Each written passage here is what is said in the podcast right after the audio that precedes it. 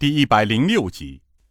接着，晋王将龙虎镖局押镖到大宁河的过程讲了一遍，并把尹建平被救，在五台忘忧谷拜师学艺八年，出山后在五台寺禅院，正好遇到刘延昌把龙虎镖局的押镖队伍围困在五台禅院中，企图夺镖。尹建平出手将段其坤打成重伤，后又把刘延昌在清风客栈纠结东厂精英击杀夺镖失败的事，告诉了太祖皇帝。天佑尹家有后啊！继承大宁河，接到锦河，便带着锦河一路由尹建平护送，到了桐城，又遇到了东厂侍卫纠集官兵追杀飞虎门冷大山，并拟以乱党罪名。将其妻儿老母抓进大牢之事，又说了一遍。父皇，儿臣为了查清背后那只黑手，找到当年靖江杀人真相，儿臣把白虎令牌交给了尹道元的儿子尹建平。父皇，请恕儿臣未经父皇允许，就将白虎令私授外人之罪。太祖皇帝静静地听完了晋王的奏报，他并没有提及白虎令的事，而是把话题转到了另一方面。太祖皇帝沉声问道：“老三，这么说，你已经拿到锦盒里的东西了，并知道谁是幕后的那只黑手了？”晋王点了点头，并未说话。太祖皇帝长长的叹了口气，道：“唉，真是触目惊心呐！两千多万两真金白银的背后。”却是用朕的肱骨之臣的白骨堆起来的。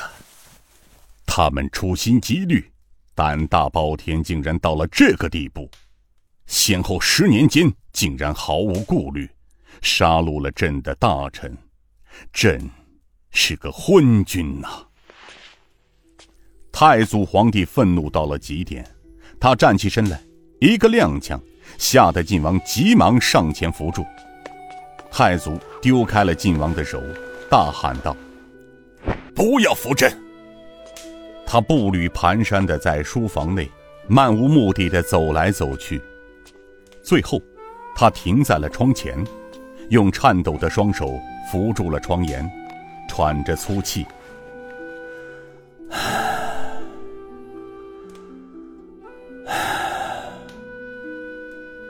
父皇，你可要保重龙体啊！”父皇，晋王跪了下来。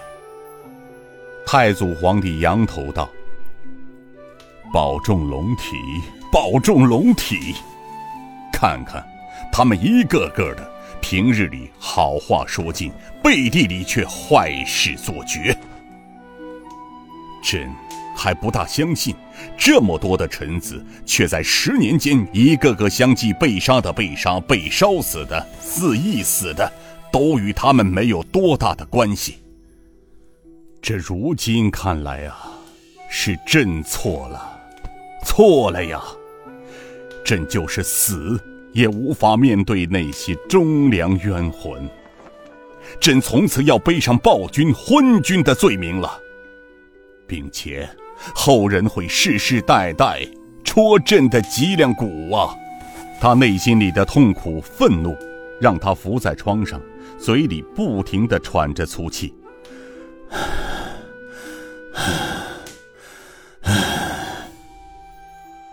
不知过了多久，太祖皇帝稍稍平静了下来，他又回到座椅上坐了下来，叹声道：“老三，你实话告诉朕，这起连环贪污杀人案，他会不会牵连进来？”晋王低头想了想，道：“父皇，据儿臣推断，大哥他似乎还不可能敢插手其间。朕要的不是推测，判断，你明白吗？”儿臣明白。哦，对了，在尹大人留下的折子中，还提到了一桩骇人听闻的案子。什么案子？父皇可记得十年前太师在洛阳圈地？因双方土地补偿较少，发生了械斗。没几天，一个屯二百人口的男女老幼却被毒死和杀害。那起案子是吏部侍郎李玉春查处的。尹大人一家被灭口，大概与这起案子有很大的关系吧？太祖皇帝不解的问道：“洛阳那桩杀人圈地案子，又怎么和一个中书侍郎扯上关系呢？”父皇不记得了，尹大人在调往靖江知府前，曾在洛阳做过三年的知州啊。太祖皇帝大悟，老三，你不会想告诉朕，那个屯子里还有活着的知情人？晋王道：“如果没有知情人找到尹大人，尹大人又怎么会知道洛阳圈地案呢？”太祖皇帝一拍几案，愤怒的道。查，老三，不要顾忌，朕给你谕旨。还有那个叫尹什么？叫尹建平。对，尹建平，你都敢把掌握各省官员命运的白虎令牌给了他，说明相信他，朕不会怪罪于你。朕明日早朝之前，再给各省下一道明诏，让他代天巡视。有先斩后奏之权，你可以给他发个底报，告诉他，如果中途哪个敢阻止办案，杀无赦。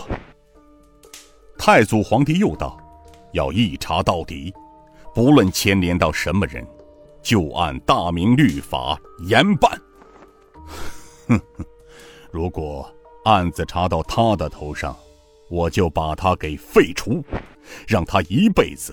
只能做个庶人。